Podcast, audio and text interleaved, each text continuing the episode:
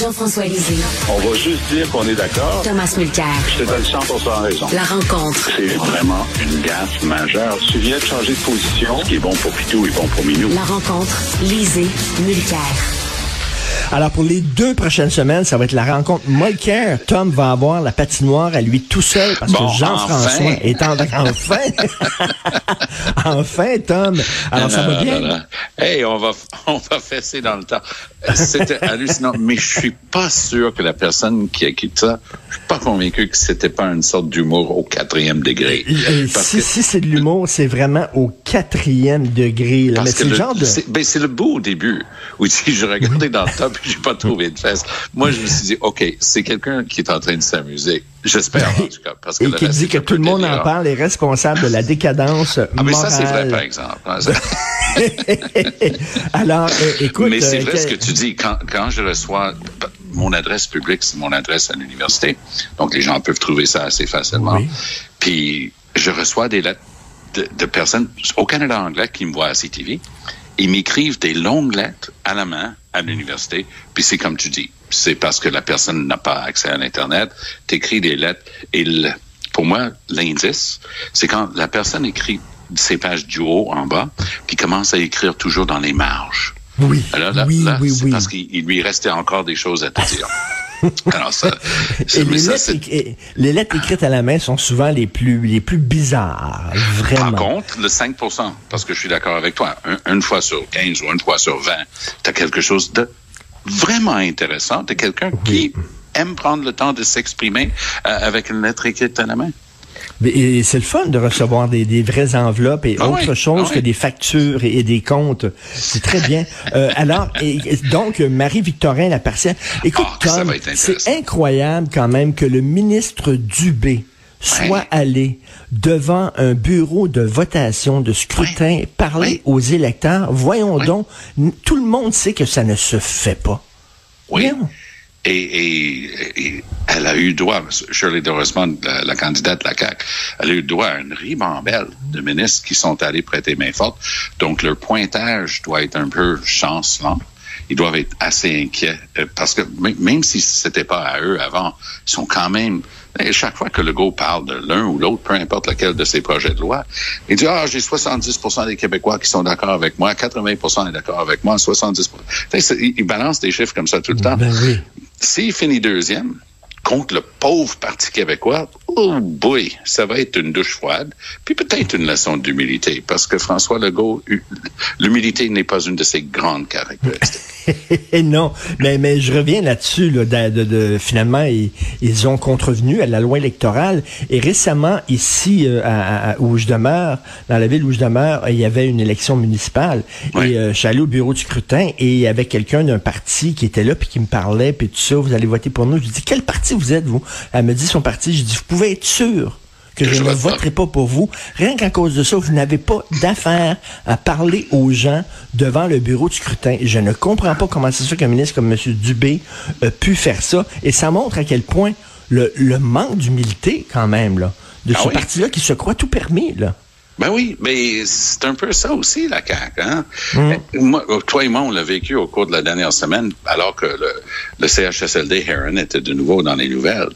Puis j'ai beaucoup apprécié ton papier en fin de semaine là-dessus, tu sais, parce qu'il faut pas...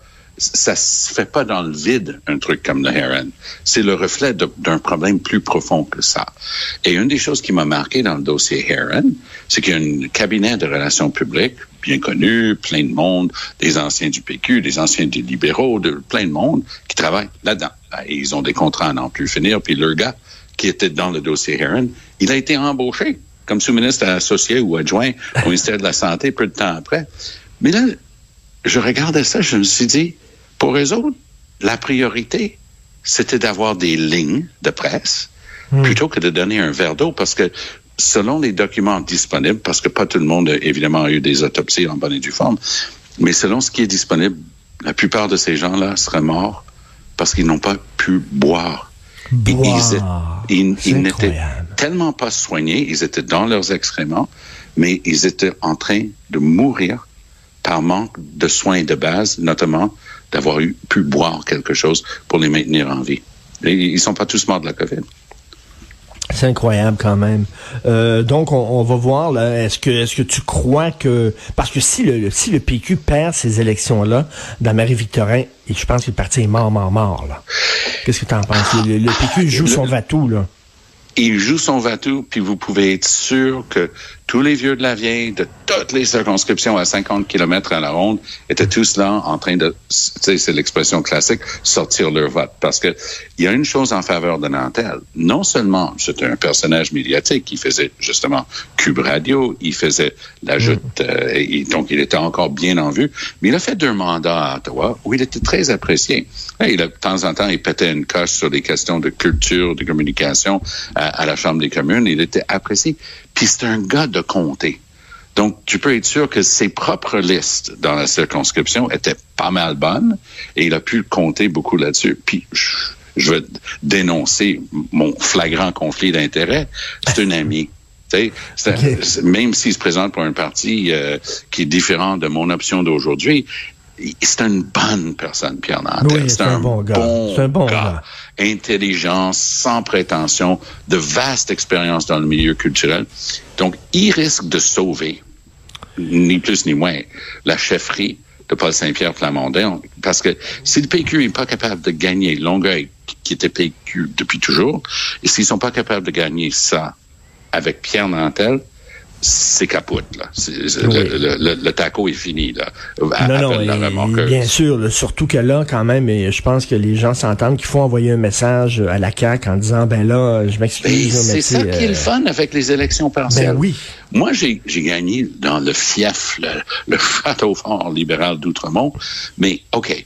J'avais une bonne campagne. Oui, j'avais Jack Layton comme chef. Oui, j'avais des bénévoles à n'en plus finir.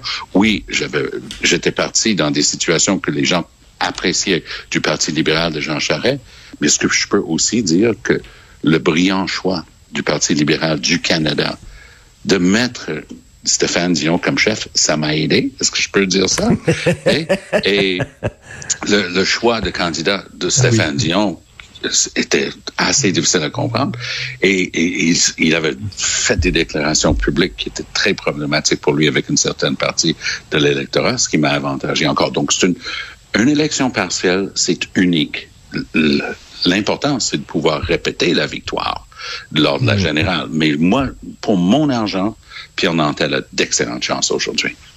On va voir ça aujourd'hui. Je sais pas, euh, Tom, si tu as vu le National Post aujourd'hui, André Pratt, qui est l'ancien sénateur ouais. et l'ancien éditorialiste en chef de la presse, qui écrit euh, concernant la communauté anglophone au Québec et qui dit il faut que les Québécois écoutent les craintes, les inquiétudes, les angoisses de la communauté anglophone, les écouter et arrêter de les juger.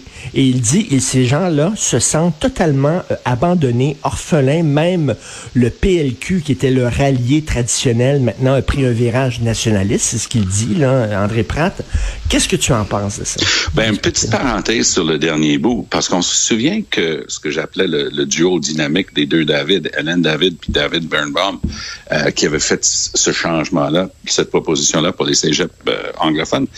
Euh, Hélène David a annoncé qu'elle ne se représentait pas. Elle a annoncé ça il y a deux fins de semaine. Mais sais-tu qu'en fin de semaine, David Birnbaum, qui représente Darcy McGee, donc probablement la circonscription la plus anglophone du Québec, je pense pas me tromper là-dessus, euh, il, a, il a annoncé que lui, il se présentait pas non plus. Alors ça, oh. c'est un, un, petit point. Ça, okay. c'est un petit peu en, en, toile de fond. Le papier d'André Pratt, euh, je pense que ça reprend un peu quelque chose qu'il a déjà dit euh, en, du côté francophone. Et ce qu'il est en train de dire, c'est regarde quand même ce qui se passe. Alors, il y a trois projets de loi qui sont d'une préoccupation majeure. Deux qui concernent plus spécifiquement la communauté anglophone. Une dans le milieu qui est une, une crainte en ce qui concerne les droits et libertés, parce que ça mmh. renferme encore la fameuse clause d'adoption. Le premier, c'est le projet de loi 40, un peu oublié, mais qui est encore devant les tribunaux. Ça, c'est parce que les anglophones ont le droit constitutionnel de contrôler et gérer leur commission scolaire, chose que Legault a essayé d'enlever avec le projet de loi 40. Pour l'instant, ça a été largement maintenu par les tribunaux. L'autre bout, c'est le fameux 96, dont la question des cégeps en anglais. Mais il y a des bouts là-dedans qui enlèvent des droits linguistiques devant les tribunaux qui sont pourtant garantis à deux endroits. En fait, trois, parce que le Nouveau-Brunswick est officiellement bilingue. Mais deux places, c'est l'article 133 de la loi euh, de la loi de 1887, la loi constitutionnelle, dit l'Amérique du Nord britannique. Et la même chose au terme de la loi sur le Manitoba. C'est une drôle d'affaire, mais les deux sont attachés. Et tu ne peux pas réduire le bilinguisme devant les tribunaux dans ces deux provinces-là. L'Ontario, pour être de bon compte, l'Ontario a beaucoup de francophones, presque autant de francophones en Ontario que d'anglophones au Québec, mais il n'y a pas cette égalité. L'Ontario traduit toutes ces lois et règlements, mais c'est pas une obligation constitutionnelle. Mais commencer à enlever le côté constitutionnel, ça, ça énerve bien gros la communauté anglophone qui mm. dit on s'est battu pour nos droits, mais pour encore une fois, la communauté anglophone s'est battue pour les Franco-ontariens pour avoir plus. Et moi, j'étais là pour le Manitoba après le jugement de la Cour suprême là-dessus, le fameux affaire Forêt, où on a dit dorénavant vous devez tout traduire. Ça a pris 90 ans dans le cas du Manitoba. Ça a pris deux ans et demi dans le cas des anglophones au Québec. Il faut aussi euh, mettre ça sur la table. Mais la réalité, c'est que le monde est stressé beaucoup plus qu'à l'époque de, de, de, la loi 101 en 1977. Le monde est stressé parce qu'il se sent visé. Mais, mais, mais Tom, je peux comprendre, là, euh, j'ai tendance des fois à, à, à rigoler de, de, de, des craintes des anglophones, mais bon, à un moment donné, il faut entendre aussi ce qu'ils, disent. Je peux comprendre, mais je pense qu'ils sous-estiment le, le, le, le coup de tonnerre qu'a été la sortie de Michael Rousseau. Vraiment, pour les francophones, ça a été un, une tape sur la gueule solide. Là. Ah, il y a des moments comme ça. Eh, je ne sais pas si ta mémoire institutionnelle remonte à ça, mais le pendant de Michael Russo, il s'appelait Bill Tilden. Alors, il y avait une compagnie ah, de location d'automobile qui s'appelait Tilden. Tilden. Ah, ben ouais. Tilden, qui était une compagnie canadienne de location de voitures, c'était un Montréalais. Et lui, il a fait une, une sortie en règle contre la loi 101, donc contre le fait français à Montréal et tout ça. Et pour les jeunes anglophones dont j'étais à l'époque, c'était une gêne majeure. Donc, les John Parizella et Eric Maldoff et Jeffrey Chambers et moi, de ce monde, pour nous, Tilden représentait exactement ce qu'on voulait pas être nous-mêmes dans le Québec d'aujourd'hui. Nous, on s'est dit, on va tendre la main, on va montrer, nos enfants vont parfaitement bilingue. Mes, mes, enfants, tous les deux, ont appris le français mm. avant d'apprendre l'anglais. Donc, ça, c'est la réalité d'aujourd'hui. Mais avec quelqu'un comme Simon Jolin Barrette, tu as l'impression que tu embarques dans, un, dans la machine euh, Back to the Future pour voyager dans le temps. Puis le, le, le gars avec les, les, cheveux tout croche, c'est un jeune. c'est Simon Jolin Barrette qui me fait penser justement au chanoine euh, Lionel Groux. C'est son propos concernant la communauté anglophone qui date d'un autre siècle. Et lui, il cherche la chicane à régler des choses qu'il n'a jamais vécues. Et ça, ça commence à choquer beaucoup de monde dans la communauté. Autre, autre, chose aussi, je pense, qui inquiète les anglophones, c'est que le Parti libéral se cherche comme une poule pas de tête. Écoute, le, le truc, l'amendement à la loi 96 qu'ils ont supplié le gouvernement d'adopter, ah là, oui? maintenant, ils mais veulent le retirer. Mais c'est une farce. Parce que ça, c'était Hélène David et, et David Birnbaum. Oui. Mais pour boucler la boucle avec le début de notre conversation, je te ramène dans, dans Marie-Victorin aujourd'hui. Parce que la candidate libérale est exactement le genre de personne bien positionnée, quelqu'un avec un, vraiment un très bon curriculum vitae et tout ça, et elle a absolument aucune chance dans cette élection partielle. Mmh. Pire que ça, parce que toi, tu l'as eu en entrevue et tu, tu l'as vu aller. La, la, candidate du Parti conservateur, Anne Casabonne, elle, non, elle non plus, je pense pas qu'elle ait des chances de gagner. Ben Mais si elle devance le Parti libéral, attache ta tuque avec la broche, il va vanter. Euh, parce que pour oh le Parti oui, libéral, ils seront dépassés par les... Et ça pourrait très bien arriver. Ça pourrait, tu crois, même à Marie-Victorin? Ah oui? Il y a quand même un fonds libéral dans presque toutes les circonscriptions autour de Montréal qu'on peut évaluer jamais en bas de 15 Mais si ça tombe justement dans, dans les, les sphères des 15% et, et les gens cherchent du changement, là. Et je vais te dire une chose. Moi, j'écoute Eric Duhem. Je le connais trop bien. Je, je, suis déjà allé en studio avec lui à Québec. Là. Je connais le bonheur, OK? Mais il est bon dans ce qu'il mmh. fait. Tu sais, charmeur de serpent puis vendeur de reel de serpent tout en même temps. Parce qu'il dit, une, il dit une chose et son contraire. Ça tient absolument pas la route, ce qu'il dit. Mais ça marche. Et, ra- rapidement, euh, Tom, est-ce que tu penses que la chefferie, la position de chef de Dominique Andelade va être remise en question à un moment donné? Non, non, elle va pouvoir euh, mener ses troupes ju- jusqu'à l'élection générale, mais ça va être sa performance, justement, dans une élection partielle comme celle-ci, qui va être la mesure.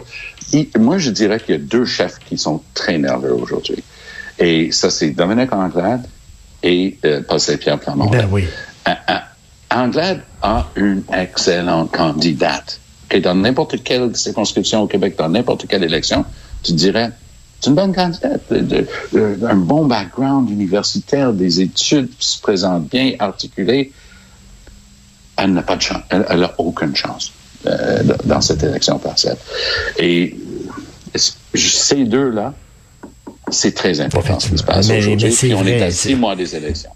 Mais c'est vrai que si le Parti conservateur du Québec le euh, devancer, de, oh de- oui. de meilleurs de résultats que le Parti libéral, Oh oui. oh, ça va Check- brasser. On va s'en reparler demain. Mais on a vu la, la droite, hey, euh, Éric Zemmour, là, l'amour de notre ami Boc Côté, il y a eu euh, son, son 7 hier. Tu sais, le, the 7% solution, c'était pas un des livres de Sherlock Holmes, ça. tu sais. Oui, tout à fait. Euh, mais mais oui, c'est une leçon, une grande leçon d'humilité pour lui. Hein. 7 Ouais, ouais. c'est pas Puis- énorme.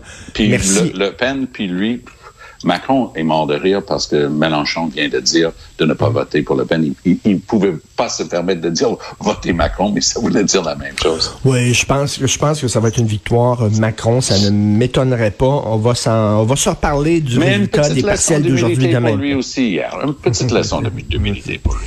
Merci. Salut. Bonne Salut. journée, Bye. Tom. Bye.